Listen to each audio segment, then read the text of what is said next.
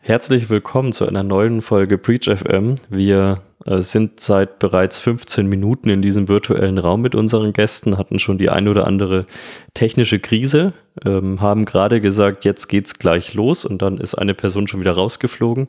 Äh, wir hoffen einfach mal, dass jetzt alles sauber funktioniert. Man merkt aber doch, dass man hier und da digital wahrscheinlich, ich erwähne mal so schön und sage, wir bilden uns ein KI und äh, sonst irgendwas zu machen und teilweise kriegt man nicht mal Webkonferenzen in der Realität hin. Ähm, also von dem her, wir haben, glaube ich, alle noch einen weiten Weg vor uns. Ähm, aber wir haben heute endlich Gäste. Wir haben es ja lange versprochen. Wir hatten vor zwei Wochen, wenn wir das mit dem ganzen Publishen so machen, wie wir es planen, Kim, hatten mhm. wir vor zwei Wochen den Gast und wir haben gleich wieder Gäste, eine komplette Premiere. Wir hatten ja noch nie mehr als äh, einen Gast und ja, haben da heute gleich eine Premiere. Und da Kim sich das Ganze, ja, ich will sagen, ausgedacht hat und das den Gästen eingebrockt hat, ähm, kann Kim auch gleich übernehmen. Und ich halte heute ausnahmsweise mal relativ viel meine Klappe. Mal schauen, wie lange. Kim, äh, du darfst übernehmen.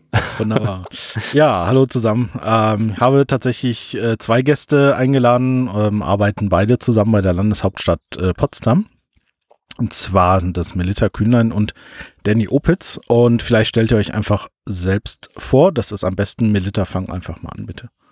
Ja, ganz lieben Dank, liebe Kim und auch dir, lieber Robert, zunächst einmal für die freundliche Einladung hier zu eurem Podcast. Ich freue mich sehr, dass wir hier heute dabei sind. Ähm, ja, du hattest es ja schon gesagt, Kim, mein Name ist Melita Kühnlein und ich arbeite für die Landeshauptstadt Potsdam jetzt ungefähr seit zwei Jahren und fünf Monaten, also fast zweieinhalb Jahre jetzt und leite dort den Bereich IT, Strategie und Gesamtsteuerung. Ich bin außerdem stellvertretende Fachbereichsleiterin E-Government und habe im Zeitraum zwischen Januar und März die äh, den Cybervorfall, den IT-Cybervorfall in der Landeshauptstadt Potsdam als Krisenmanagerin geleitet. Ja, hallo. Und ich bin Danny Opitz. Ja, danke, Kim, fürs Einbrocken. Gerne. Freue mich auch, hier zu sein. Ganz gespannt. Ähm, ja, also ich bin auch ja, äh, seit Januar mit dabei als Teil des Krisenteams und habe da so ein bisschen die technische Leitung, der technische Krisenmanager, diese Rolle übernommen ähm, und ähm, habe hier versucht, ja, meinen Beitrag zu leisten. Was mir tatsächlich geholfen hat, war quasi meine Vergangenheit. Ich habe Ewigkeiten als ja, quasi IT-Berater fachlich gearbeitet. Da sammelt der Mann so die ein oder andere Erfahrung. Und zusätzlich ähm, bin ich sehr intensiv in der Verwaltung tätig. Ja.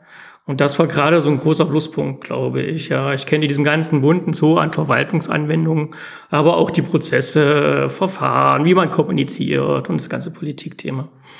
Ja, das hat sehr geholfen, glaube ich, in dieser Zeit. Wunderbar, ja, das glaube ich. Das sind immer so Sachen, die sind mir immer noch sehr fremd. Ich versuche mich reinzuarbeiten. Ich spreche auch hier und da mal mit Leuten, die äh, mit IT und Verwaltung und Sicherheit und E-Government und so weiter zu tun haben. Ähm, aber es ist für mich tatsächlich immer, immer noch eine sehr fremde Welt, weil wir tatsächlich ja zumindest beruflich, äh, auch Robert und ich tatsächlich hauptsächlich ja mit ähm, Unternehmen zu tun haben. Ähm, und es ist dann doch nochmal eine ganz andere Hausnummer. Also umso schöner, dass ihr da seid. Ähm, das heißt, ihr könnt uns ein bisschen erleuchten. Ähm, genau, du hattest schon. Wir sehr gerne. Äh, wunderbar. ähm, genau, ihr hattet schon den, den Cybersicherheitsvorfall ähm, angesprochen, äh, den es bei euch gab. Da waren ja dann doch recht viele Leute von betroffen. Und zwar ähm, gab es ja Hinweise auf einen bevorstehenden Angriff vom Landes- und vom Bundeskriminalamt, soweit ich das weiß. Ähm, und die, was dort passiert ist, war dann quasi eine präventive Abschaltung. Das heißt, aufgrund der Hinweise wurde dann quasi abgeschaltet. Und da wäre jetzt erstmal meine Frage, was, was bedeutet das? Also wie habt ihr dann, ihr habt ja davon erfahren und habt ja dann irgendwann die Entscheidung getroffen, ähm, was zu tun ist? Also A, wie habt ihr die Entscheidung getroffen? Wie seid ihr darauf gekommen, dass ihr sagt, okay, wir schalten jetzt erstmal ab, wir ziehen den Stecker? Und was genau heißt denn abschalten und Stecker ziehen? In welcher, welcher Form habt ihr das gemacht? Genau, also zum ersten Teil würde ich mal anfangen, Danny, vielleicht machst du dann den technischen Part, was das genau heißt mit dem Stecker ziehen. Ähm, genau, also es war ja in der Tat so, also wir haben zwei Anrufe bekommen kurz vor Silvester, den einen am 28.12., den zweiten am 29.12.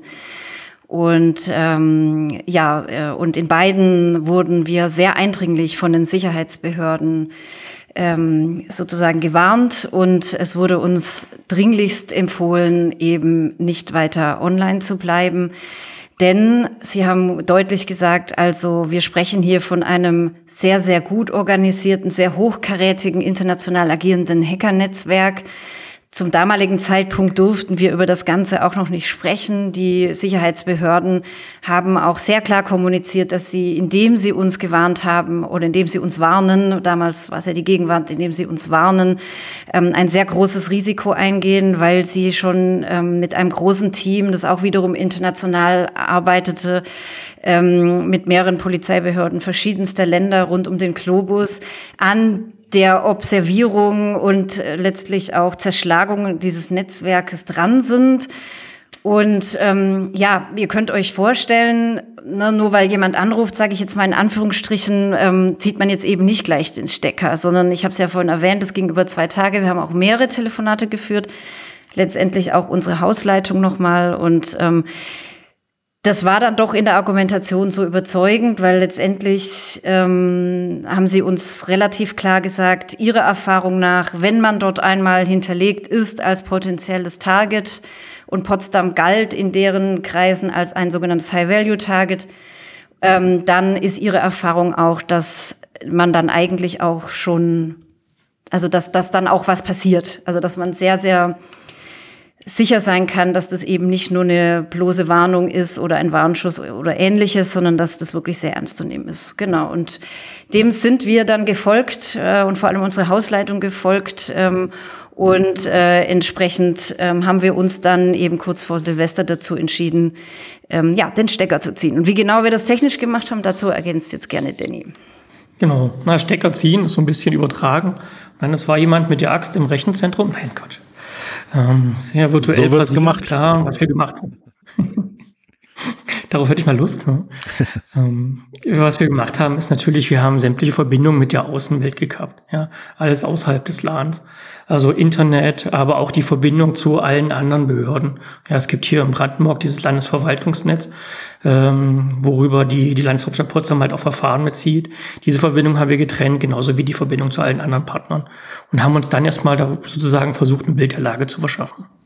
Ja.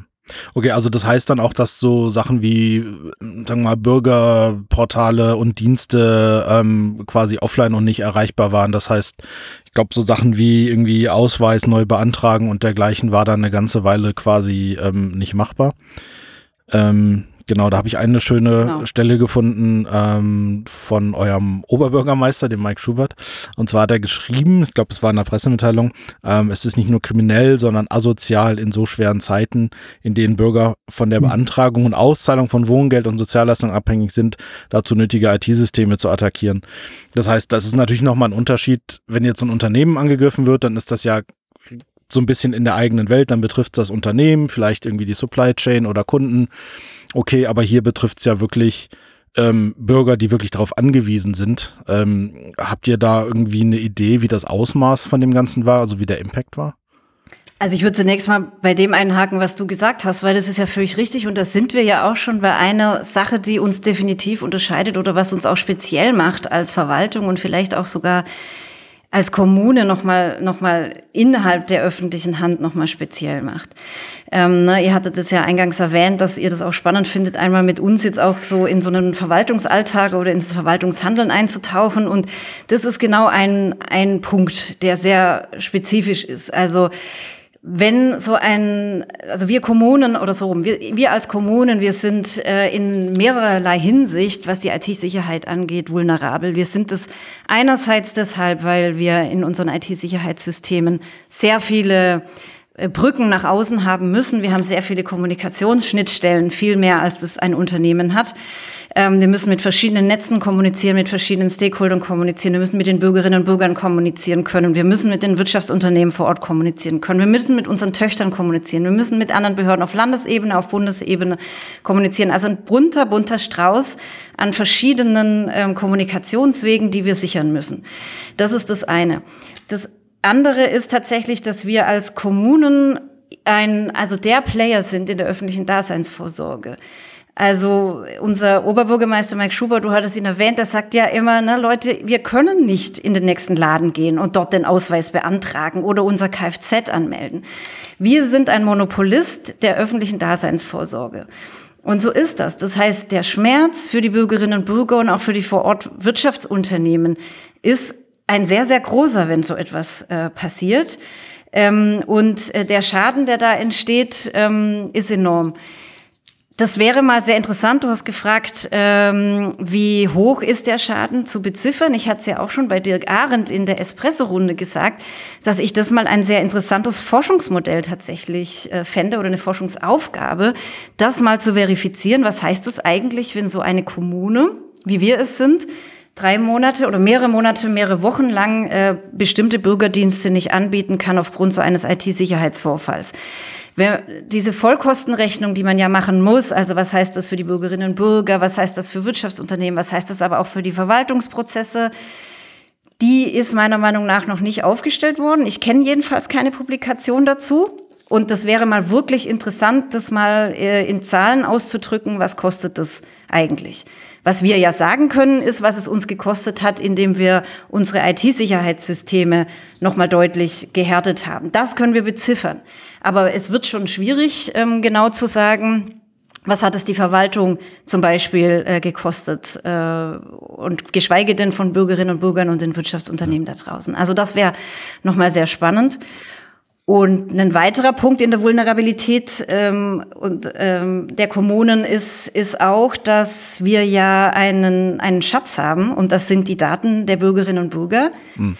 die durch behördliche Instanzen gesichert sind. Also das heißt, es sind keine Fake-Accounts oder Fake-Identitäten, sondern die gibt es wirklich. Und äh, nun wisst ihr das wahrscheinlich viel besser als ich, dass das eine gefragte Handelsware ist in diversen Darknetzen. Ja. Und äh, insofern, ähm, ja, selbst wenn man jetzt äh, nicht verschlüsselt wird oder das sogar dann bezahlt, äh, die Lösegeldsumme, kannst du ja niemals ausschließen, dass mit deinen Datensätzen nicht schon längst schwunghafter Handel betrieben wird. Ja. Also insofern, ähm, ja, sind wir Kommunen in einer sehr speziellen Situation in mehrerlei Hinsicht und ähm, dahingehend sehr vulnerabel, was Cybervorfälle und Cyberangriffe angeht. Ja. Und es sind ja auch, also nicht nur hochsensible Daten, es sind ja Daten, mit denen tatsächlich ja unglaublich viel Schabernack ange. Also, wenn ich jetzt bei anderen Breaches schaue, ja gut, es ist nie schön, wenn Passwort, E-Mail-Adresse und sonst was wegkommt, weil natürlich äh, typischer User, der dann überall das gleiche Passwort hat, dann kann ich mich damit weiter verbreiten. Ähm, aber das sind alles Dinge, die kann ich relativ schnell zurücksetzen. Wenn natürlich jemand irgendwo eine Ausweisnummer oder so bekommt, in ähm, USA ist das ja mit den Social Credit Numbers, äh, Numbers nochmal alles was völlig anderes. Ähm, da kann ja nochmal viel, viel mehr Unsinn betrieben werden. Aber allein, wenn ich mir hier anschaue, was teilweise mit, mit einer Ausweisnummer und so gemacht werden kann, ähm, das ist natürlich schon nicht ohne. Und ja. da kann so ein Angreifer natürlich auch das für vermutlich massiv Geld weiterverkaufen. Da würde ich auch niemandem vertrauen mit, wir haben jetzt hier gezahlt, äh, ich mache schon nichts mit den Daten. Weil Kim und ich ja auch schon öfters in so Situationen waren, in denen Angreifergruppen gesagt, wir machen ein Jahr lang nichts damit. Und dann denke ich mir, gut, das bringt uns jetzt auch nichts, dass ihr ein Jahr lang damit nichts macht. Ähm, und ich, ich glaube, was vielleicht auch es sind ja wahrscheinlich auch nicht nur der gesamtwirtschaftliche Schaden, es sind ja wahrscheinlich auch irgendwelche Einzelschicksale, die da wahrscheinlich dranhängen. Also ich weiß ja selbst, wie, was das für ein unglaublicher Stress ist, wenn so Vorgänge mal länger brauchen, auf die man sich eigentlich verlässt. Da hängt ja entweder bares Geld dran. Ich weiß noch, bei uns hat auch mal hier irgendwas mit dem Ausweis nicht funktioniert. Da hing Urlaub dran. Wir konnten nicht mit einem temporären Personalausweis oder temporären Reisepass wegfliegen. Äh, wurde in dem Land nicht gestattet und es war dann wirklich am Tag davor, dass es noch geklappt hat. Auch da waren irgendwelche digitalen Probleme unten drunter. Ja, und da, da wäre halt unglaublich viel Geld dahin gewesen, auch für mich. Das wäre persönliches Schicksal gewesen, aber trotzdem. Ja, genau. Und das ist nämlich der Punkt. Und das ist ja auch etwas, das man nicht unterschätzen kann, äh, was das auch nach innen für uns äh, an Druck auch bedeutet hat. Äh, weil wenn man in einer Kommune arbeitet, wenn man sich für das Arbeiten in der Kommune auch aktiv entscheidet, dann tun das sehr viele deswegen, weil sie umgekehrt einen großen Impact bekommen, weil sie tun etwas für die Bürgerinnen und Bürger ihrer Stadt ganz aktiv. Ähm, viele unserer Kolleginnen und Kollegen hier im Fachbereich sagen, genau das ist ihre Motivation, die sie antreibt in ihrem täglichen Doing. Und entsprechend hoch ist, wie ihr euch vorstellen könnt, der Druck in so einer Situation, der dann auf äh, unseren Schultern lastete. Genau. Aber das Interessante war auch in dieser Zeit, haben die Kollegen sich auch diese Verantwortung angenommen. Die haben das gesehen, wie wichtig das war und wirklich sind da über sich hinausgewachsen. Ja. Ja. Robert, das, was du sagtest, ist tatsächlich ja richtig. Also, das sind ja viele, viele Einzelschicksale, aber die Bandbreite ist ja enorm. Das ist, hat ja nicht nur, das sind Ausweise, das sind Kfz-Anmeldungen und so weiter. Ja, Kim, also diese, diese im, anders als in einem Unternehmen ist es eine gigantische Bandbreite an, an Dienstleistungen, die man bereitstellt und jedes davon ist sehr, sehr wichtig. Ähm, das war tatsächlich spannend dann quasi später bei der Stück für Stück Online-Schaltung. Ja, wie priorisiere ich denn dann das überhaupt? Wie ist sowas äh, mit, wir müssen Systeme wegen einem möglichen Vorfall abschalten? Wie ist sowas auch in so einer Art Notfallplanung mit drin? Also äh, Verwaltung kann weiterarbeiten trotz Abschaltung jeglicher nach außen. Äh, musstet ihr da lernen oder musstet ihr teilweise lernen? Das würde mich mal sehr interessieren. Also wir hatten ja schon ein bisschen Erfahrung tatsächlich in Potsdam, weil äh, wir hatten ja schon mal einen Sicherheitsvorfall 2020 und ähm, konnten aus dem, was wir dort schon mitgenommen hatten, äh, von dem schon zehren. Ähm, wir haben uns damals auch auf die Sicherheitslücke Log4j sehr intensiv eingelassen. Ähm, das heißt, wir hatten im als dann das äh, Ende 22 äh, nochmal losging hier in Potsdam, haben wir nicht bei Null angefangen, sondern wir hatten Strukturen und Prozesse und ähm, auch Rollen, die definiert waren und die geklärt waren. Insofern waren wir relativ fix im Aufbau ähm, des Krisenmanagements ähm, und der Krisenstrukturen.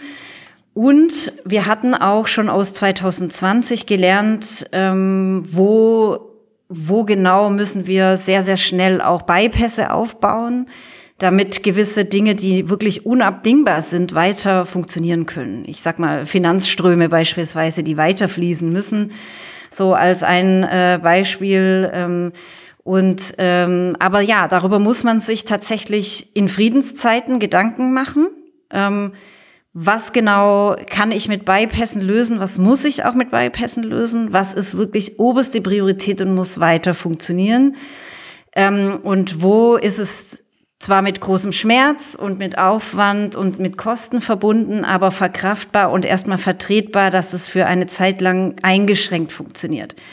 Bei uns war es ja so, im Inneren waren wir ja weiterhin arbeitsfähig, wir konnten nicht nach außen kommunizieren. Wir haben deswegen, wie gesagt, mit der Hilfe von den Bypässen an den neuralgischen Stellen und dann haben wir zum Teil auch Amtshilfeersuchen, das heißt Kolleginnen und Kollegen in ähm, zum Beispiel im Sozialbereich in verschiedenen Stellen sind dann in Landesbehörden gegangen, haben dort die Netze benutzt, äh, um weiterarbeiten zu können, Anträge bearbeiten zu können und das Nötigste ähm, äh, abzuarbeiten und sicherzustellen. Diese ganzen Dinge haben wir relativ fix ähm, an den Start bringen können, weil wir, wie gesagt, gut vorbereitet waren. Und das ist sicherlich eine Lessons learned, die man macht, wenn man das erste Mal durch sowas geht, dass es sehr, sehr sinnvoll ist, in Friedenszeiten sich über sowas Gedanken zu machen die Dinge in die Schublade zu legen, vielleicht das eine oder andere auch mal ein Training zu absolvieren, äh, so ein Cybervorfall mal durchzuspielen, sich dafür mal die Zeit zu nehmen, ähm, um das dann einmal zu erspüren, ja, wo hakeln die Prozesse, welche Rolle ist noch nicht klar definiert und so weiter. Ich meine, das sind manchmal ja so simple Dinge wie, Mensch, okay, wir sind jetzt noch nicht fertig, es ist acht Uhr abends, wir haben alle noch nicht zu Abend gegessen, wo kriegen wir jetzt eine Pizza her? Ja, solche Dinge, die müssen ja auch geklärt sein. Und ähm, das macht Sinn, sich darüber ein bisschen im Vorfeld Gedanken zu machen. Ja, also das ist tatsächlich ein schöner Punkt, den du gerade ansprichst, weil. Eine andere, ein anderer. Ja, Danny, bitte. Ja, nee, dann bezieht dich erstmal auf den Punkt. Ich habe noch einen anderen Aspekt. okay, ja, genau. Nee, halt mal im Kopf, nicht vergessen. Äh, genau, also wir arbeiten ja durchaus auch mit dem einen oder anderen Sicherheitsvorfall im Incident Response. Ähm, das heißt, wir haben natürlich auch viele Kunden, die da noch nie mit konfrontiert, äh, konfrontiert waren, ähm, die teilweise wirklich Tage und Wochen durcharbeiten. Deshalb fand ich das Beispiel mit der Pizza tatsächlich ganz interessant. Ähm, es gehört tatsächlich auch dazu, sich zu überlegen, okay, ich muss irgendwann essen und ich sollte irgendwann auch mal schlafen, ja. Ich sag mal, man kann sicherlich mal irgendwie einen Tag 20 Stunden, das geht dann schon irgendwie, aber der dritte Tag mit nur 20, also mit 20 Stunden Arbeit und keinem Schlaf und, und, und kaum Essen, das funktioniert halt irgendwann nicht, ähm, weil das ist ja, sage ich mal, eine ganz schöne ähm, organisatorische Leistung und einfach eine Gehirnleistung, die dahinter steckt, ähm, Aufgaben zu verteilen, sicherzustellen, dass die Leute halt auch das machen können, was jetzt gemacht werden muss. Ähm, also tatsächlich guter Punkt, habe ich noch nie von einem Kunden gehört, dass er sich darüber Gedanken gemacht hat. Ähm, oft sagen wir das dann, dass wir sagen, okay, jetzt ähm, machen wir mal irgendwie äh, um 20 Uhr Schluss heute und wir treffen uns morgen erst um 10 wieder, damit man auch mal so ein bisschen äh, zur Ruhe kommt natürlich. Also sehr guter Punkt. Eine andere Frage, die ich dazu noch hatte, ich wollte dich eben nur nicht unterbrechen. Ähm, wie froh seid ihr, dass ihr noch Papier und Akten hattet in dem Moment? Fiese Frage, ja. Äh, ja, tatsächlich. ähm, wir sind gar nicht mehr so viel äh, okay. mit Papier unterwegs. Ne? Also äh, man könnte sich ja dann vorstellen, so gut, dann akquiriert die äh, Verwaltung halt so ihre Faxgeräte wieder oder so, die sie immer noch das, benutzt. Das war jetzt meine Aber Vorstellung. Aber ganz so schlimm ja. ist es tatsächlich gar nicht mehr bei uns. Okay. Ähm, ja. Ja, es mag vielleicht tatsächlich, ich glaube, die letzten paar Jahre ähm, haben dann ganz schön Schwung äh, gebracht. Als ich tatsächlich in der Verwaltung angefangen habe, äh, war immer mein Standardsatz, und so lange ist es jetzt auch noch nicht her, ja, also ich glaube, lass mich mal überlegen, sechs Jahre oder so. Ähm, da war mein Standardsatz immer, äh, die Digitalisierung der Verwaltung besteht darin, E-Mails auszudrucken. Aber äh, das hat sich heute deutlich geändert. Also es ist äh, schon ähm, in, eine, in eine deutlich andere Richtung unterwegs und auch gegangen. Da sind schon große Schritte vollzogen worden. Aber wir sind natürlich noch nicht am Ende. Das ist auch, will ich jetzt auch nicht leugnen. Aber ja, in der Tat, ähm, das ist ja wirklich ähm, die große Frage. Ja, wie arbeitet man dann eigentlich? Wenn die digital gestützten Prozesse, auf die man sich ja komplett verlässt im Alltag, wenn die nicht mehr, wenn die nicht mehr da sind. Und ähm, zu bestimmten Punkten haben wir schon auch gedacht, ein Glück sind wir in der Digitalisierung dann eben doch noch nicht ganz so weit, wie wir es vielleicht sollten, weil das hätte zu einer noch größeren Komplexität geführt, als wir es eh schon äh, hatten. Ähm, insofern ist es ja dann auch manchmal Fluch und Segen zugleich. In dem Fall war es dann manchmal vielleicht sogar eher ein Segen, aber ähm, äh, ja, in der Tat. Also äh, teilweise haben die Kolleginnen und Kollegen natürlich dann ihre Akten aus dem Schrank genommen und sind in äh, Landesbehörden äh, getigert mit einem Rollkoffer. Mhm. Ja, ich glaub, und da gab's äh, haben die dann dort aufgeklappt ja. und dort weitergearbeitet. Genau. genau. Wunderbar. Danny, ich hatte dich unterbrochen eben, sorry. Ja, das ist nochmal der Kreis, noch einen Schritt zurück. Ähm, das Thema, was Robert angesprochen hat, Notfallplan, wie ist man vorbereitet und so etwas. Ähm, ein wichtiger Punkt bei dieser ganzen Geschichte ist tatsächlich auch, wie soll ich das sagen, die Kommunikation in Richtung Partner anderer Behörden und so etwas, ähm, die aufrechtzuerhalten. Weil das ist auch etwas, was ich glaube ich schon vor einer Krise auf jeden Fall initiieren muss und immer wieder dranbleiben muss. Weil das ist eine Erkenntnis von uns, ja. Oft ist es halt auch so gewesen in dieser Krise, dass quasi auf Basis von Pressemitteilungen, und du hast jetzt nur die Validen sozusagen erwähnt, Kim, äh, dass unsere Partner quasi, na, ich sag mal, schottendicht gemacht haben, ja. Also die Kommunikation verhindert haben, obwohl es zum Teil nicht notwendig war. Ähm, und das dann wieder aufzuräumen, das, das war gut, das war machbar mit viel Kommunikation, aber es wäre nicht nötig gewesen, wenn man das vorher anders gemacht hätte. Ja. Und das ist gerade bei solchen Themen wie, ja, ich weiß es nicht, Verbindung trennen ist das eine, aber äh, Zertifikate zurückziehen, da wisst ihr ja, da ist eine Kette dann dahinter und das kostet auch wieder Zeit. Hm, das war manchmal sehr aufwendig. Das würde ich am Anfang vorbereiten, jetzt schon. Aber immerhin da habt ihr dran gedacht an diese Sachen. Ähm, da sehen wir leider oft genug, dass da viele Dinge, die eigentlich wichtig sind, vergessen werden oder dass, wenn wir zum Beispiel vorschlagen, ja, ihr müsst irgendwie euer komplettes Active Directory zurücksetzen oder äh, sonstige Dinge, die einfach einen riesen Impact haben und viel Arbeit machen, dass dann gesagt wird, ja, müssten wir, aber machen wir nicht, weil es einfach viel zu viel Aufwand ist. Und das, das kommt zurück, wenn man es nicht macht. Ähm, also das kann ich schon mal äh, sagen. Also gut, dass ihr euch da gekümmert habt, um auch, um auch diese Sachen quasi zu lösen. Ähm, wir hatten eben ganz kurz äh, angesprochen äh, das Thema Datendiebstahl. Jetzt gab es ja ein Ergebnis zu dem Ganzen und in der Pressemitteilung stand quasi drin, äh, dass die forensische Untersuchung ergeben hat, dass es keinen Hinweis gab auf einen erfolgreichen Angriff zumindest und dass keine Daten abgeflossen sind. Wie lange hat es jetzt gedauert von dieser Meldung, die ihr ganz am Anfang bekommen habt, bis zu der Erkenntnis, dass eigentlich, ich sage jetzt mal ganz blöd, nichts passiert ist? Ja, also ganz ähm, sicher konnten wir uns zum damaligen Zeitpunkt tatsächlich auch nicht sein, ähm, äh, ob das so war oder nicht. Es war einfach so, dass natürlich wir, wie es Danny vorhin gesagt hat, ein sehr, sehr komplexes, eine sehr, sehr komplexe IT-Infrastruktur haben und die Forensiker die Nadel im Heuhaufen gesucht haben, sozusagen. Ähm, also sie wussten nicht, nach was sie suchen, sie wussten nicht, ob da überhaupt was ist. Ähm, ja, also es war ja eine sehr diffuse Gemengelage an mehr, in, wir hatten ja nicht mehr Informationen als das, dass wir ähm, als ein High-Value-Target markiert worden sind. Und ähm, so dass sie, ähm, so dass wir das gemacht haben, was was ging und was nötig war sozusagen, und dann aber auch irgendwann entschieden haben, okay, jetzt ist sozusagen der Break-Even-Point, der Zuwachs an Nutzen erreicht und wir ähm, konzentrieren uns jetzt darauf, ähm, so sicher zu sein, dass wir wieder in einem vertretbaren, mit einem vertretbaren Sicherheitsrisiko die Dienstleistungen der Bürgerinnen und Bürger anbieten können.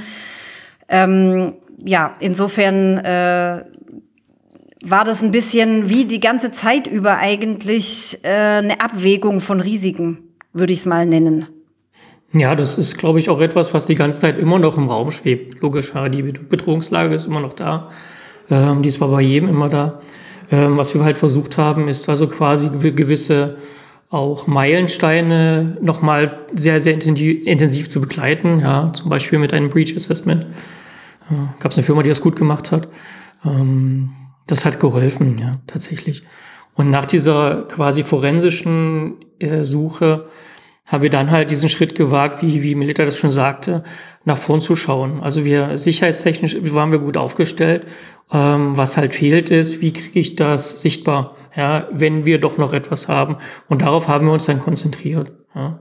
Also Visibilität hineinzubringen durch XDR, durch Analysen, Korrelationen und so weiter. Okay, wunderbar. Ähm, das heißt, es gab am Ende durchaus ein Learning, wie man so schön sagt.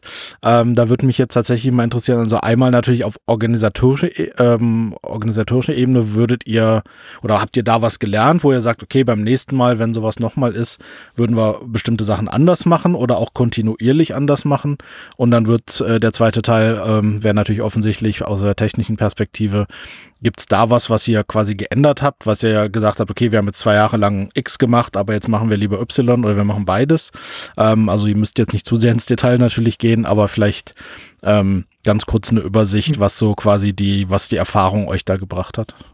Also ja, wir haben grundsätzlich sehr viel gelernt, jeder auf seine individuelle Weise. Ähm, ich würde sagen, wir waren organisatorisch schon ziemlich gut unterwegs. Das hatte viele Gründe und viele Aspekte. Das eine war, was ich ja vorhin schon sagte, wir hatten gewisse Erfahrungen, die, auf denen konnten wir aufbauen. Wir haben das dann natürlich an die aktuelle Situation angepasst und auch weiterentwickelt.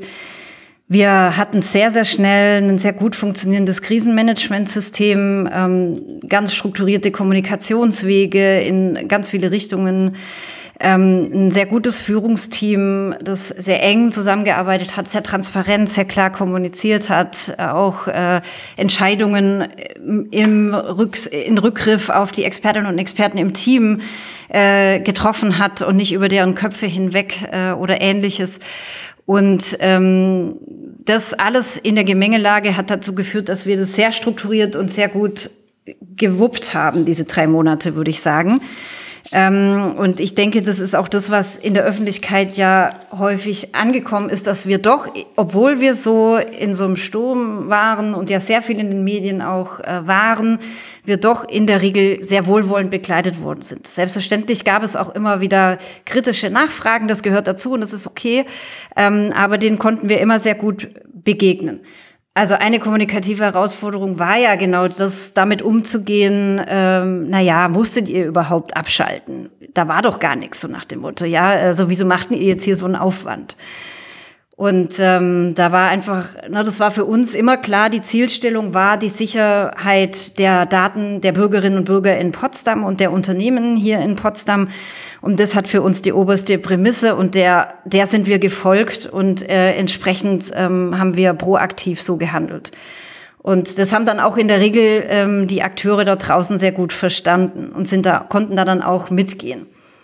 Ähm, ja, also äh, gelernt, wie gesagt, vieles. Und ich würde jetzt aber sagen, von dem, wie wir strukturell rangegangen sind, waren wir schon auf einem sehr guten Niveau, was uns ganz gut gelungen ist tatsächlich auch, wo ich aber trotzdem denke, dass das vielleicht beim nächsten Mal noch mal ein bisschen ähm, äh, ausgebaut werden könnte, ist tatsächlich das Mitnehmen der Kolleginnen und Kollegen, die nicht unmittelbar in der Krise eingebunden waren. Das ist jetzt ein Führungsthema tatsächlich. Ähm, also es ist ja so, das arbeitet ja nicht immer das ganze Team und nicht immer das ganze Team zu 100 Prozent, vor allem jede einzelne Person auch nicht immer zu 100 Prozent an so einer Krise mit, sondern es gibt natürlich Menschen, die sind sehr stark eingebunden, andere sind teilweise eingebunden, andere gar nicht. Und das Tagesgeschäft in so einer Behörde muss ja auch in irgendeiner Weise weitergeführt werden. Das heißt, die Menschen, die bei uns, die Kolleginnen und Kollegen, die bei uns das Tagesgeschäft äh, gemacht haben, die haben natürlich jetzt ähm, nicht die heraus, also die Zuwendung und die Aufmerksamkeit bekommen von dem Führungsteam, wie das normalerweise natürlich der Fall ist für ihre Themen. Manche mussten da auch wirklich dann springen und ihre Themen plötzlich ganz eigenverantwortlich übernehmen, wo vorher immer noch eine Führungskraft da war, die, mit der sie sich rückkoppeln konnten. Aber heute tatsächlich unterm Strich sagen eigentlich alle, ich bin da auch mega gewachsen in der Zeit, ja. Auch wenn ich dann manchmal echt sauer war, dass ich da so alleine gelassen wurde. Heute sage ich, merke ich, was für eine breite Brust ich bekommen habe, auch dadurch, dass ich die Verantwortung dann plötzlich übernehmen musste.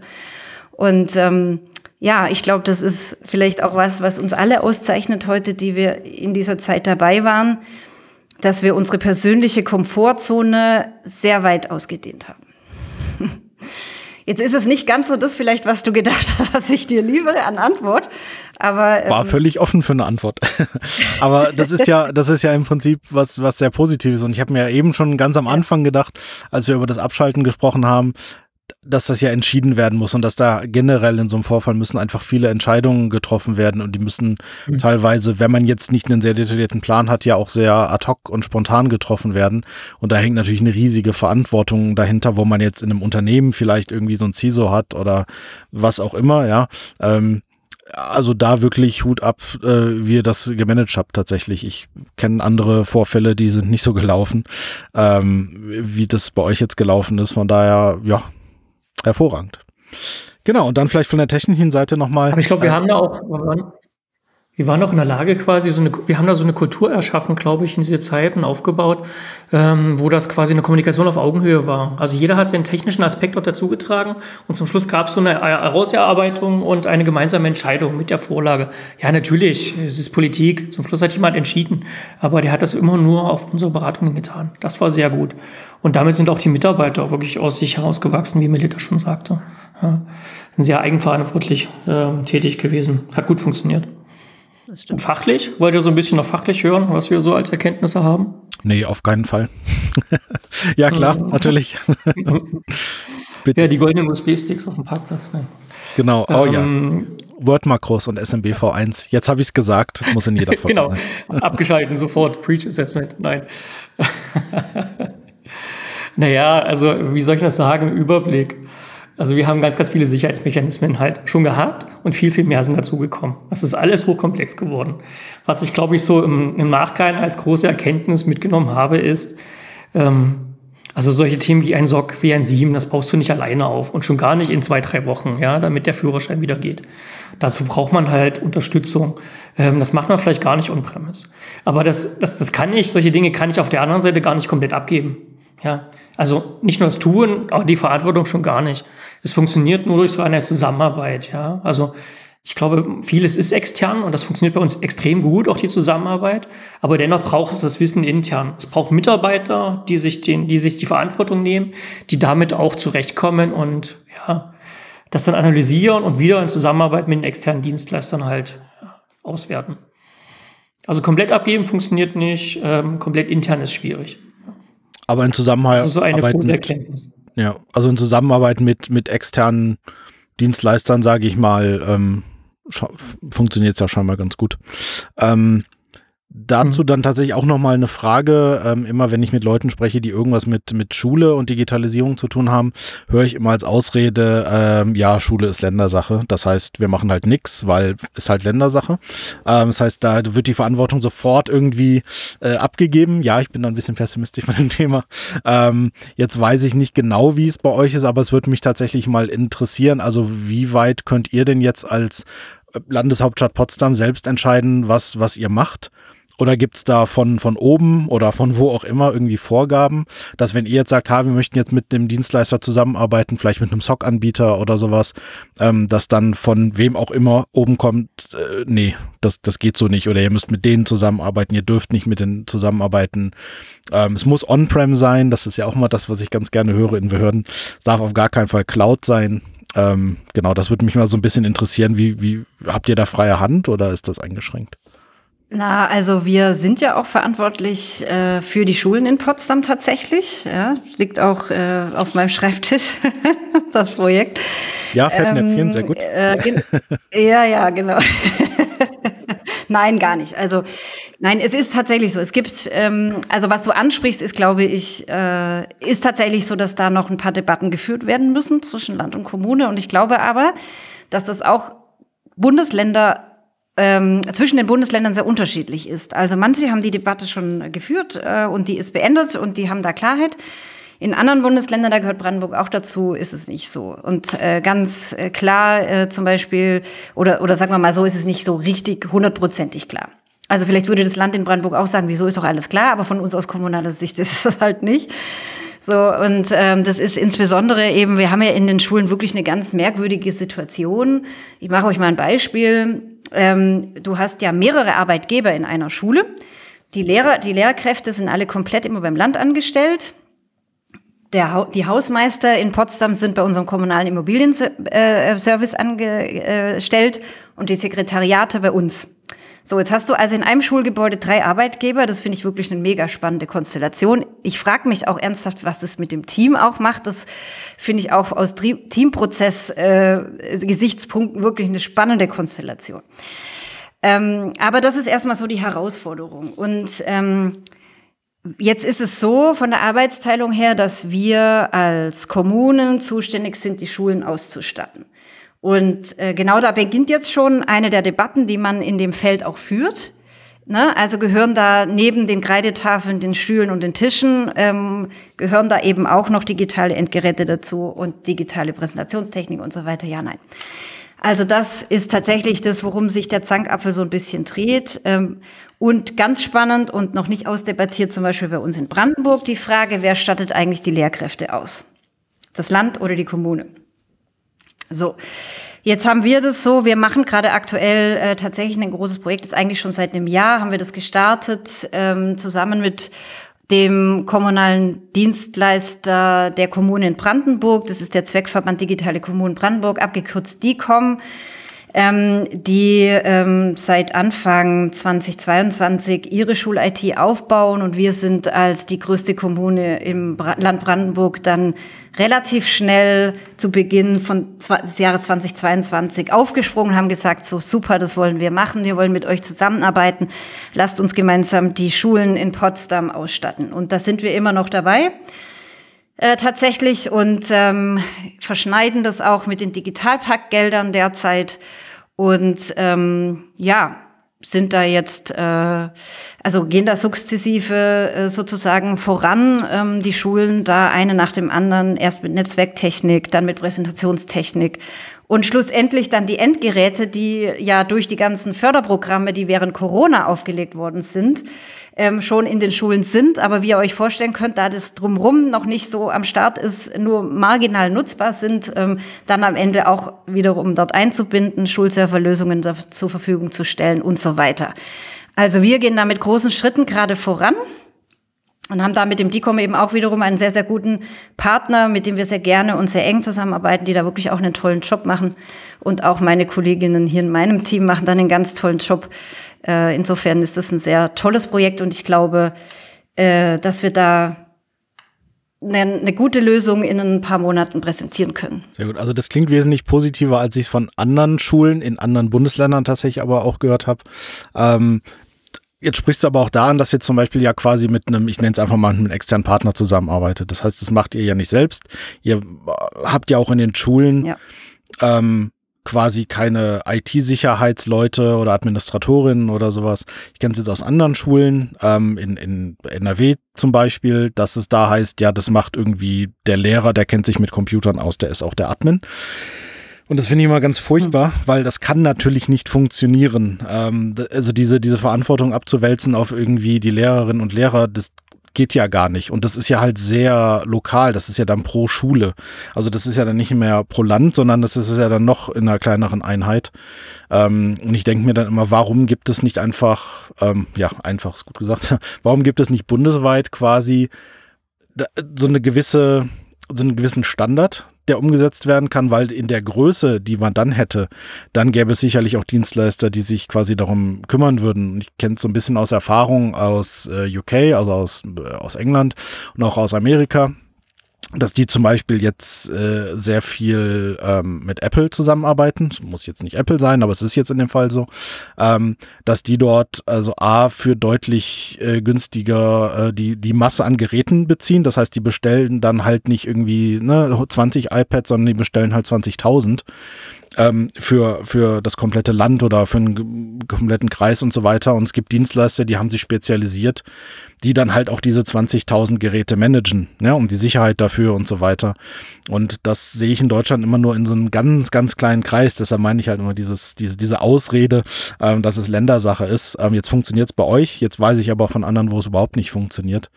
Ähm, was würde denn dagegen sprechen, dass man es bundesweit macht? Gibt es da gute Gründe dagegen oder wie ist da eure Meinung?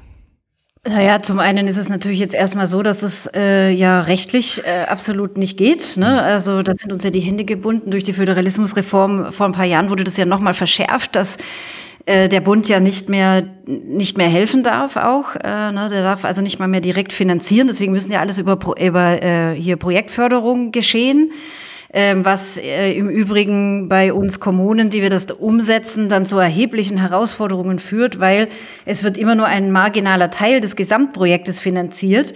Also jetzt in dem Fall beispielsweise der Kauf von Endgeräten, aber dass du dann auch noch ein MDM da drauf brauchst, dass du dann auch noch irgendwie die Dinge ausrollen musst, dass die irgendwie auch noch ähm, ähm, in, in ein Netzwerk eingebunden werden müssen und so weiter, das wird alles nicht mitbedacht und das darfst du dann als Kommune sozusagen on top noch mitfinanzieren. Hast aber dafür in der Regel äh, in deinem Haushalt kein Geld eingestellt ähm, oder äh, vielleicht auch gar nicht, oder es ist auch gar nicht vorhanden. So, also zunächst einmal wirklich ähm, rein formale Hürden. Mhm. Ähm, da müsste also tatsächlich nochmal eine Föderalismusreform her ähm, äh, dass man das äh, sozusagen wieder zurücknimmt und sich da einmal gerade in der Bildungslandschaft Gedanken macht, ähm, wie wollen wir die Bildung eigentlich zukunftsfest machen. Das ist jetzt nicht nur im Digitalbereich so, sondern ich glaube, da kann man jetzt einen eigenen Podcast äh, darüber führen, ja, wie, äh, und da gibt es sicherlich noch bessere Experten und Expertinnen als uns jetzt. Das ist ja eine sehr politische Frage, ähm, die da mit reinspielt. Aber ja, ich sehe das auch sehr kritisch. Ähm, und vielleicht schlagen wir jetzt nochmal den Bogen zur IT-Sicherheit, weil da ist es nämlich genau so. Also dort ist ja auch jede Kommune Alleinkämpferin. Also wir sind es jetzt für die Schulen, was die Digitalisierung angeht, auch die Sicherheit der, der Schulen dann und der Daten in den Schulen. Aber wir sind es auch für uns als Kommune. Also das ist ja schon eine sehr absurde Situation, dass man kurz vor Silvester einen Anruf bekommt von Sicherheitsbehörden und die erzählen einem, du, du bist da übrigens markiert. Ähm, ne, ähm, wir nehmen das mal sehr ernst mhm. und dann äh, übrigens guten Rutsch. Tschüss. So. Ja. Und dann, dann stehst du da und denkst jetzt so, ja gut, okay, was mache ich denn jetzt damit? Und ähm, du stellst fest, es gibt keinerlei Strukturen, äh, mit denen du, an die du dich wenden kannst, wo du Unterstützung bekommst, ähm, wo du äh, also alleine schon diese Tatsache, na, wo bekomme ich jetzt Forensiker her? Das ist ja nicht so, dass die Forensiker-Teams äh, äh, jetzt äh, an Schreibtischen sitzen, die Füße auf dem Tisch haben und darauf warten, dass ein Auftrag vorbeikommt. Die sind ja in der Regel sehr, sehr gut gebucht. Und ähm, das ist nicht sehr leicht, ad hoc und sofort ein, ein Team heranzubekommen, schon gar nicht kurz vor Silvester. Und ähm, aber auch zu anderen Zeiten nicht. Also das ist, es ist da ist der Markt sehr beengt und sehr knapp und der Bedarf ist groß auf der anderen Seite. Und ähm, das wäre zum Beispiel schon zu überlegen, auch in der IT-Sicherheit, ähm, dass dort viel mehr von zentraler Stelle gesteuert wird. Also alleine diese Frage, diese strategische Frage auch sich mal zu stellen als Bundesrepublik Deutschland, welches Sicherheitsniveau wollen wir eigentlich für unsere Behörden, für unsere öffentliche Hand und ähm, welche Rahmenbedingungen setzen wir dafür fest und umgekehrt aber auch, welche Unterstützungsleistungen können wir anbieten, sowohl in der Pro, also in der äh, in der Resilienz, also in, in dem dich zu stärken und dich zu wappnen gegen den Fall X, aber auch umgekehrt, wenn es dann soweit ist, dass du dann nicht so komplett alleine gelassen wirst. Und das wäre ja dasselbe, auch dort hättest du dann Skalierungseffekte. Also wie viel Sinn macht es, sage ich jetzt mal, pro, frage ich jetzt mal proaktiv, wie viel Sinn macht es, dass jede Kommune ihr eigenes SOC aufbaut? Ich meine, das macht nicht so viel Sinn. Nein, das wird auch ja, gar wie, nicht funktionieren. Wir haben ja die gleiche Diskussion auch immer mit, mit Unternehmen. Also es ist ja nichts anderes. Ähm, wieso muss ich da 10, 12 Leute hinhocken, dass die darauf warten, dass einmal im Jahr irgendein Vorfall von Relevanz auftritt? Ähm, das macht wirtschaftlich auch überhaupt keinen Sinn. Ähm, die Leute langweilen sich, die suchen sich irgendwann andere Aufgaben ähm, extern oder sie werden mit anderen Aufgaben befeuert. Dann wird dann gesagt, ah, du kannst ja doch noch ein bisschen Netzwerk mitmachen. So endet das nämlich meistens. Und dann machen sie am Ende doch wieder nur Netzwerk. Und wenn dann wirklich mal was passiert, dann verstehen sie auf einmal nicht mehr was von ihrem Fach oder zumindest sind nicht mehr so aktuell drauf, wie sie es eigentlich sein müssten. Deswegen plädieren wir ja schon sehr lange und das heißt nicht mit, kauft euch irgendwo blinden Service ein. Das ist das Schlimmste, was man machen kann in der Hinsicht. Aber ähm, bitte denkt nicht, dass es alleine machbar ist oder dass es alleine sinnvoll machbar ist. Und ähm, natürlich besonders, wenn wir jetzt in eine politische Richtung schauen, könnte man natürlich sehr viel machen. Das andere Thema ist auch immer wieder, dann sieht man neue Applikationen oder sieht neue Services, die zentral ausgerollt werden und denkt sich, ja, da wird halt mal wieder nicht Security by Design gefühlt gemacht. Also da wird wieder was, ja, was digital super klingt und was sich wahrscheinlich auf irgendeiner Konferenz auch super darstellen lässt. Und dann kommen zwei Wochen später wieder die ersten Findings und dann kommt irgendwie ein Vortrag beim Chaos Computer Center Club und alle wundern sich am Ende. Und auch da denke ich mir, es, es gibt ja durch, also ich glaube aber dieses Märchen vom ewigen Fachkräftemangel gar nicht. Es ist ja oft eher so eine falsche Ressourcennutzung auch äh, dieser Menschen. Wir haben ja absolute Experten in diesem Land ähm, die wirklich unglaublich viel von ihrem Fach verstehen. Und ich glaube, da wäre so viel Security by Design möglich. Man kann nicht alles ausschließen, aber es sind ja oft Dinge, die, die skurril sind, wenn man sie sich im Nachhinein anschaut. Und natürlich müssen die Behörden, die das Ganze dann einsetzen, genau mit so welchen Dingen dann umgehen. Und müssen das natürlich dann auch irgendwie dann wiederum selbst schützen von irgendwas, was zentral rausgegeben wird. Ich habe mich da jetzt mit mehreren Städten auch schon unterhalten und die alle gesagt haben, ja, ähm, sie wollen natürlich mehr Hilfe, aber es ist oft einfach schwierig. Wie, das wäre vielleicht auch mal so eine ganz interessante Frage, wenn ihr zum Beispiel irgendwie ein neues Stück Software bekommt, was vielleicht auch so, ich nenne es jetzt mal Branchenstandard ist. Ähm, gibt es ja sicherlich, also ohne dass es jetzt zentral vorgeschrieben wird, aber es gibt ja immer ich schaue da auch oft gerne in Krankenhäusern so. Es gibt Dinge, die sind so ein gewisser Branchenstandard. Ähm, wie kann man sich ähm, überhaupt noch damit beschäftigen, wie sicher das ist? Also ein Pentesting des Ganzen durchzuführen, ein sauberes Software-Onboarding, so Dinge wie Threat Modeling oder so weiter zu machen. Ähm, steht sowas auch auf der Roadmap? Wie, wie intensiv kann man sowas überhaupt machen? Weil da ist ja meistens auch ein gewisser zeitlicher Druck dahinter, gehe ich mal von aus. Ja, was wir der, unter anderem in dieser Krise gelernt haben, ist, dass wir zumindest einen gewissen Mindeststandard haben, so eine Art Blaupause, die wir auf jeden Fall verlangen. Ja, ähm, und die arbeiten wir Stück für Stück ab. Ja, also auch hier prüfen wir die, die Software, Pentest und so weiter, ähm, setzen einen gewissen Standard an, keine Ahnung, Mikrosegmentierung und solche ganzen Geschichten halt voraus. Ja, ähm, das ist hier, das habe ich so noch nie erlebt. das haben wir wirklich etabliert. Das ist, das ist ein guter Punkt. Wir, wir suchen hier gerade nach noch neuen Fragen, weil ich gerne, weil ich finde dieses Thema eigentlich sehr interessant. Ähm, mhm. Weil, weil da natürlich sehr viel dranhängt und es natürlich auch ähnlich wie in privaten Unternehmen ist, aber natürlich auch ein gewisser Bürgerdruck dahinter steht.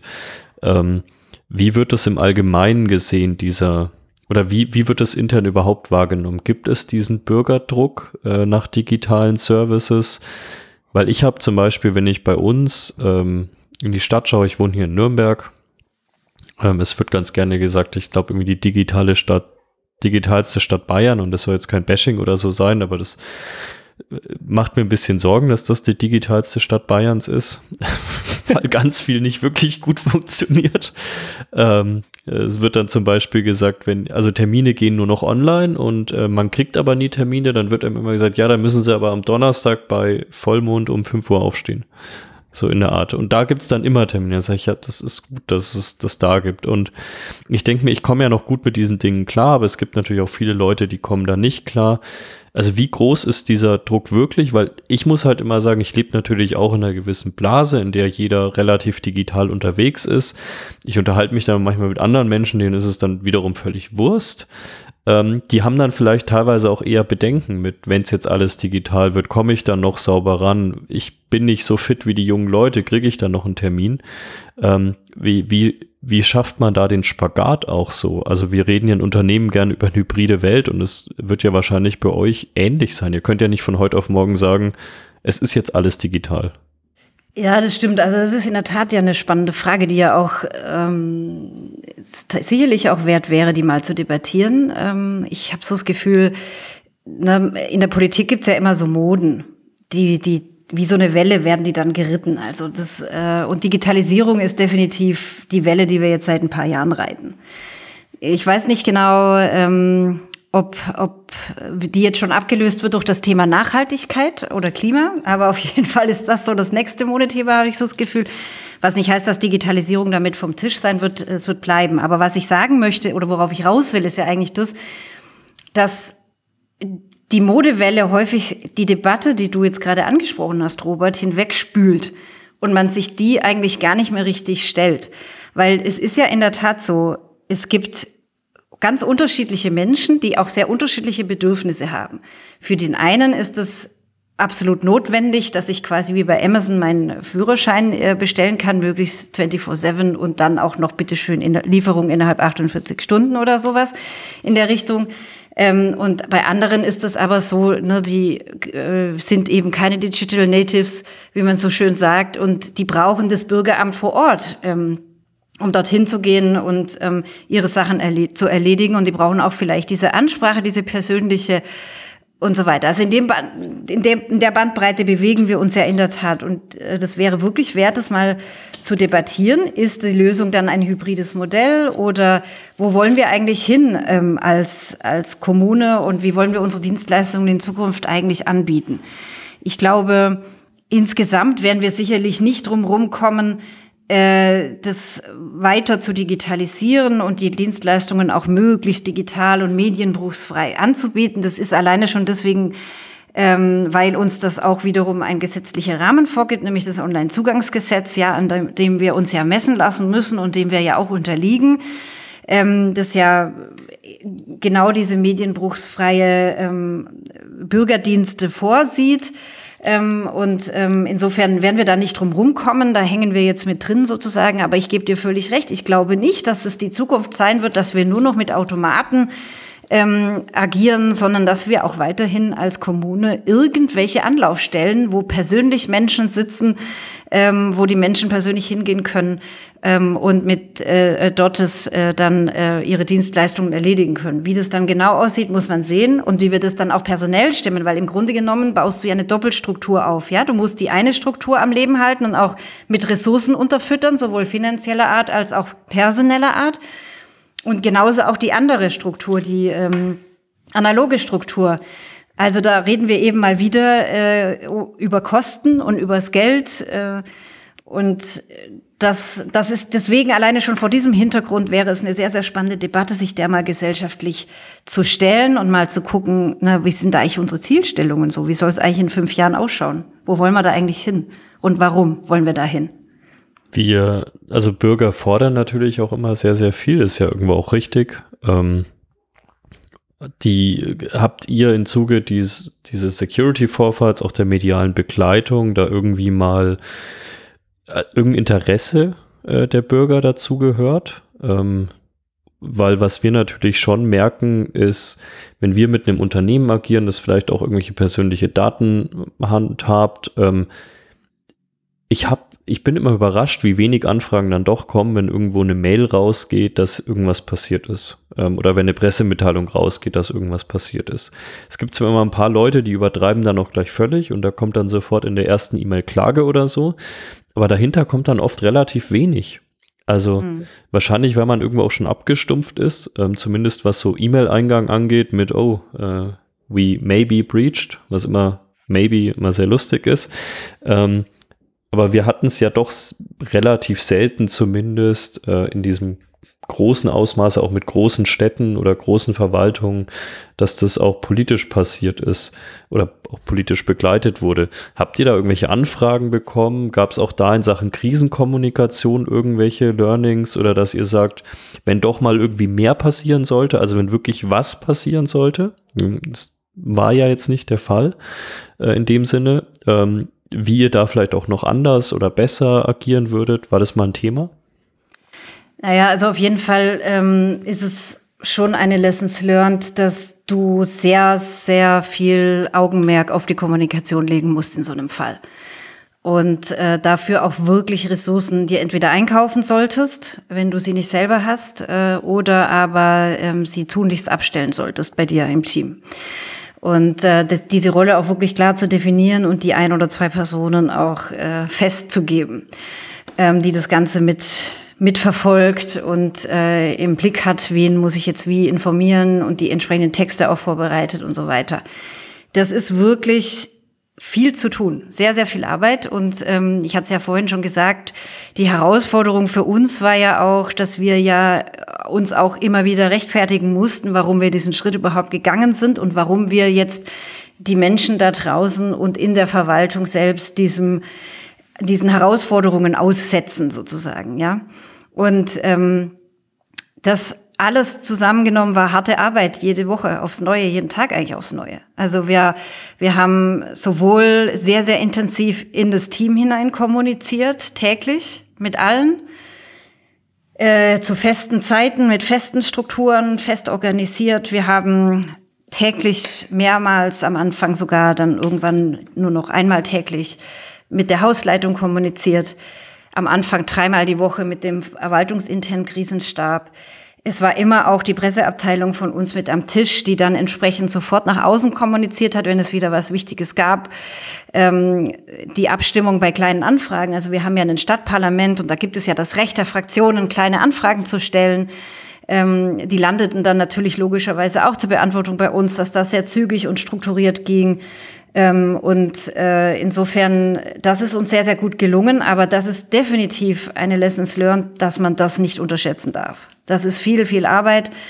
Und wie gesagt, auch strategisch äh, wichtig, sich das sehr sorgfältig zu überlegen, was kommuniziere ich wann, was kommuniziere ich wie und was kommuniziere ich mit wem. Und wir haben auch von verschiedenen Stellen immer wieder mit kritischen Stimmen uns auseinandersetzen müssen. Also beispielsweise aus dem Land Brandenburg, äh, von Seiten des Datenschutzes von anderen Fraktionen, aus der Presse, ähm, gab ganz unterschiedliche Akteure, die immer wieder mit sehr kritischen Fragen kamen. Das konnten wir aber in Zusammenspiel auch mit unserer Hausleitung, die, muss man wirklich sagen, uns da sehr, sehr gut unterstützt hat, ähm, konnten wir das immer sehr, sehr gut, dem, dem sehr gut begegnen, dann am Ende des Tages. Aber das ist, war eben auch ein kleiner Erfolgsfaktor, ja, dass äh, unsere Hausleitung uns da eben auch kommunikativ sehr den Rücken freigehalten hat und ähm, mit wichtigen und relevanten Akteuren, sei es auf Landesebene, sei es jetzt hier beispielsweise auch äh, relevante Unternehmen in der Stadt äh, oder so, ne, da eben gut die Kommunikation aufrechterhielt und ähm, ja, damit eben zu einer Befriedung auch ein Stück weit beitragen konnte und Verständnis schaffen konnte, auch für die Situation und für das, warum wir das jetzt hier gerade so tun und warum wir so vorgehen. Von den Bürgerinnen und Bürgern selber, also ja, den Eindruck habe ich auch oft, dass da gar nicht so viel kommt. Ähm, es sind natürlich dann häufig in Deutschland funktioniert ja auch die äh, die Bürgerkommunikation sehr stark äh, organisiert über Verbände. Ähm, also das ähm, was weiß ich, sag mal, Gewerkschaften beispielsweise bündeln die Interessen ihrer Mitglieder und tragen die dann in die Politik. Das ist so ein ganz klassisches Beispiel, wie die Willensbildung der Bürgerinnen und Bürger durch Verbände kanalisiert wird und dann eben nach oben gebracht wird. Und das haben wir in der Krise schon auch gemerkt. Es sind eben mehr die Verbände, die mit uns kommunizieren, mehr die Fraktionen, die natürlich auch, die Stadtverordneten haben ja auch ihre Bürgersprechstunde. Das heißt, die sind dann schon an den Bürgerinnen und Bürgern auch dran und tragen das dann in die Gremien bei uns und so weiter. Aber der direkte Kontakt ähm, sozusagen zu uns war ja auch eine ganze Zeit lang gar nicht so möglich und äh, wir konnten ja nicht nach außen kommunizieren, außer übers Telefon oder sie wären tatsächlich bei uns im Büro gestanden. Aber das ist tatsächlich auch wenig erfolgt. Das stimmt. Ja. Also gute, Kann ich auch so bestätigen. gute Prävention sieht man ja meistens nicht. Also das heißt, da kommt natürlich auch die Kritik her, wenn, wenn ihr quasi sagt, okay, präventiv schalten wir jetzt ab. Ähm, da kommen natürlich mehr Beschwerden, ähm, als wenn ihr es nicht gemacht hättet. Das Problem ist natürlich, wenn doch was passiert wäre, dann wäre es ja alles noch viel schlimmer gewesen. Ähm, das hat man ja generell. Also wer wirklich gut genau. geschützt ist, ähm, der kriegt ja in der Regel nicht Feedback, dass die Leute sagen, hey, super, dass jetzt ein Jahr lang nichts passiert ist. Ne? Ähm, wie ist denn das, und das vielleicht eher die Frage dann an Danny in dem Fall, ähm, du bist ja dann auch so in dem, in dem Thema drin, okay, wir müssen den Schutz verbessern und so weiter und wir müssen das so ein bisschen organisieren, dass halt jetzt weiterhin auch nichts passiert, dass wir da besser abgesichert sind. Aber es kommt ja eigentlich keiner um die Ecke und sagt, hey, ne, habt ihr, habt ihr super gemacht, weil halt ja keiner weiß, was ihr gemacht habt oder dass ihr was gemacht habt. Ähm, ist das eine Sache, die dich tatsächlich stört oder sagst du, nö, ich weiß ja selber, dass wir, dass wir einen guten Job gemacht haben und reicht es oder wartest du da schon ähm, auf positives Feedback? Na, ich kommuniziere da tatsächlich immer wieder bei Kommunikation sehr, sehr offen, ehrlich gesagt. Also ähm, auch in das Team, ja, mit allen Leuten, ähm, die mit uns zusammengearbeitet haben. Ähm, und das immer wieder, auch fortlaufend, ja, auch diese Wertschätzung und ganz ehrlich, das ist auch die Kommunikation in Richtung Verwaltung. Ähm, und das funktioniert sehr gut. Ja, also auch die erkennt an, was wir getan haben ähm, und spiegelt uns das immer wieder auch. Ja, das ist ganz wichtig. Aber natürlich, und das ist ja der spannende Punkt, äh, dass wir jetzt nicht zu Ende sind. Also klar muss sein, dass es fortlaufend immer wieder passiert. Wir müssen uns fortlaufend verbessern. Und ganz ehrlich, ist auch so ein Thema, an dem wir gerade sehr, sehr intensiv dran sind. Also auch die Erkenntnisse Breach Assessment, die Erkenntnisse aus der Krise. Wir haben ein großes Backlog von Themen. Das ist nicht direkt krisenrelevant, aber sind Dinge, die müssen wir jetzt unbedingt noch weiter abarbeiten. Ja. Und das ist halt quasi auch meine Vorstellung, ja, dass wir halt wirklich tatsächlich so einen fortlaufenden Prozess etablieren, der sein muss, klar. Ja, vielleicht sollte man da. Also wir haben dafür auch viele Strukturen, die wir in der Krise so etabliert haben, beibehalten tatsächlich, weil wir festgestellt haben, genau, die, weil wir da festgestellt haben, dass äh, die sehr hilfreich sind, um die Dinge auch zu strukturieren. Und ähm, eben das, was Danny vorhin auch sagte, was uns ja in der Krise gelungen ist, ist, dass wir ja sehr auf Augenhöhe, also wir hatten nur noch sehr wenig Hierarchien und ähm, haben sehr agil in, in interaktiven Teams gearbeitet, die sich dann eben jeweils zu dem äh, äh, relevanten Thema, zum, zu dem relevanten Task gefunden haben. Und ähm, so ein bisschen versuchen wir das jetzt auch in die Friedenszeit zu retten. Und ähm, ein Punkt oder eine, ein, ein, eine Stellschraube dafür ist eben, dass wir einige Strukturen, die wir in der Krise etabliert haben, jetzt äh, weiter aufrechterhalten haben. Ja, und was ich auch immer wieder mache, ist, ich nenne es immer Lobbyismus. Also Beispiele ist, keine Ahnung, ja, wir haben hier einen Vorfall gehabt, unser SOC hat etwas gemeldet, unser Team hat super reagiert, wir haben das halt alles erledigt. Ja.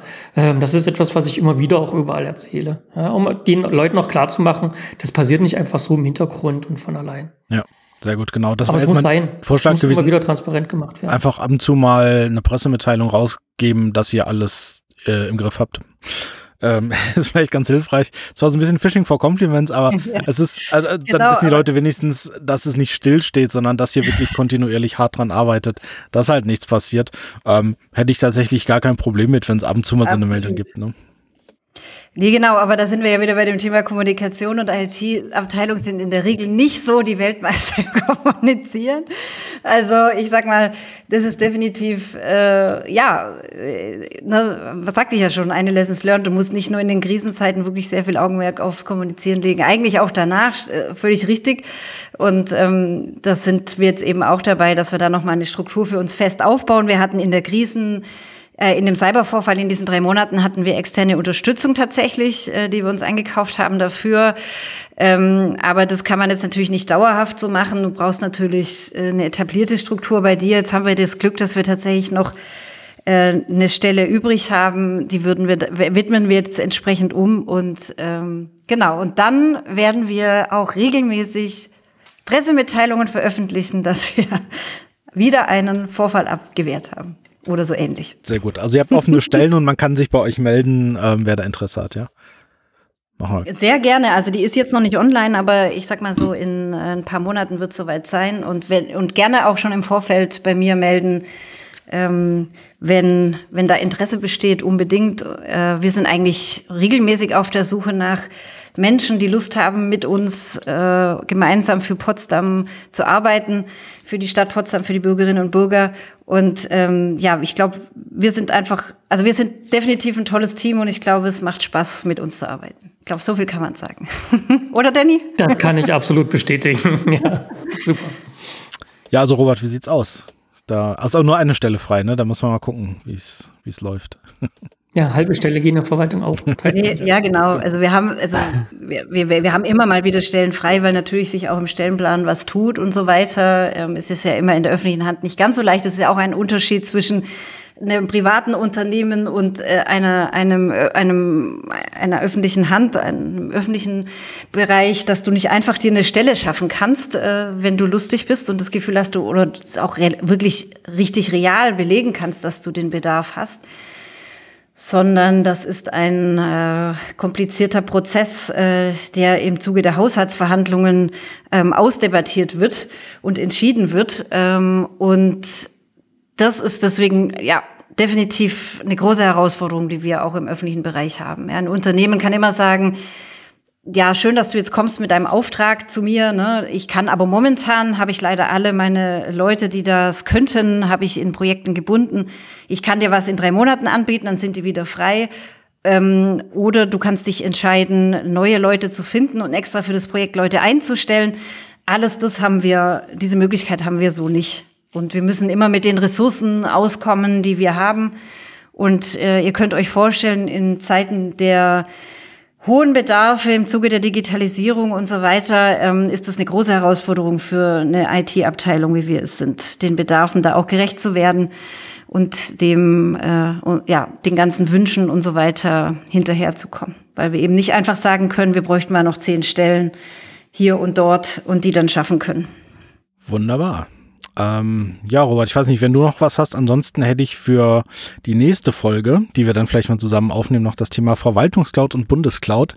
Aber ich glaube, wenn wir das äh, fast jetzt aufmachen, ähm, dann wird es eine sehr lange Folge. Also vielleicht äh, können wir da noch mal eine zweite aufnehmen.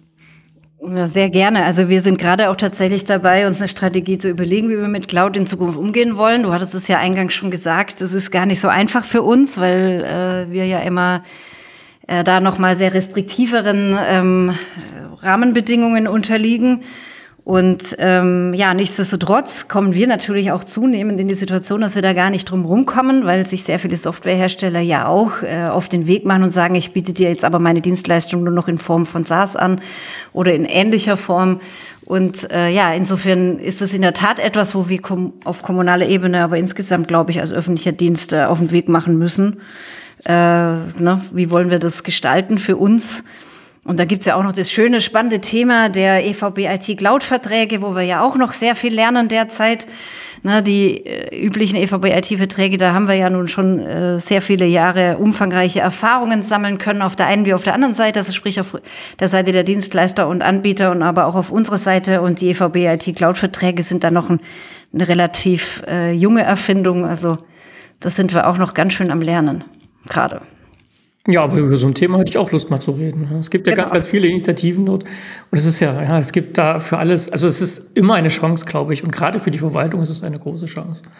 Hm, man muss es nur richtig machen. Das stimmt. Genau, das ist die Herausforderung, das richtig zu machen.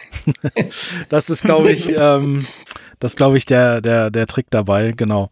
Ja, was ich ganz spannend, ich habe tatsächlich zu dem Thema heute noch was gelesen. Ähm, wo es dann hieß, okay, jetzt reden wir irgendwie von der deutschen Cloud, von der Verwaltungscloud, aber was ist denn mit EU? Also das fast nochmal erweitern. Äh, das fand ich, fand ich ganz spannend. Ähm, aber wie gesagt, das ist wahrscheinlich ein Thema, das ein bisschen ausufert. Ja, also auf jeden Fall äh, kann man da auch noch ganz lange drüber sprechen, definitiv. Wunderbar. Also die nächste Folge ist dann quasi damit schon mal sicher. Sehr gut. Genau, wir müssen jetzt äh, hoffentlich nicht mehr so schnell über irgendwelche Vorfälle reden.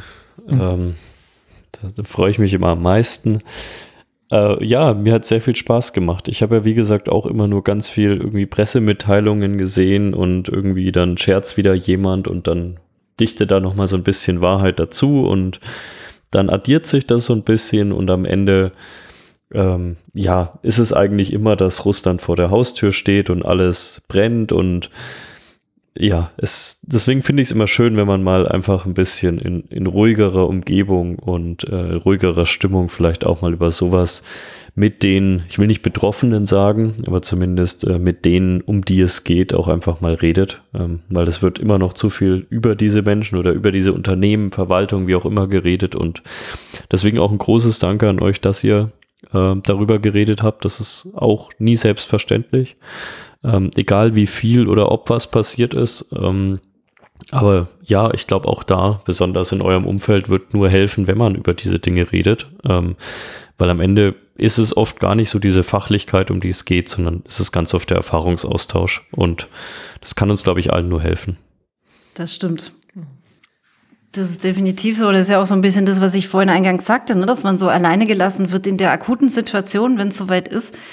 Und es muss ja gar nicht sein, weil es gibt ja nun schon neben uns auch andere Kommunen, denen es ja auch ähnlich ergangen ist oder die sogar einen Angriff hatten, die Erfahrungen haben. Oder es gibt auch Expertinnen und Experten, die das Krisenmanagement sowieso können. Also ähm, insofern, das ist schon noch mal eine so eine Sache, die mich auch persönlich sehr umtreibt, dass wir da auf kommunaler Ebene irgendwie dahin kommen, dass wir uns da mehr vernetzen, dass wir mehr zusammenarbeiten und uns gegenseitig unterstützen und vielleicht die Strukturen dann auch perspektivisch selber für uns schaffen.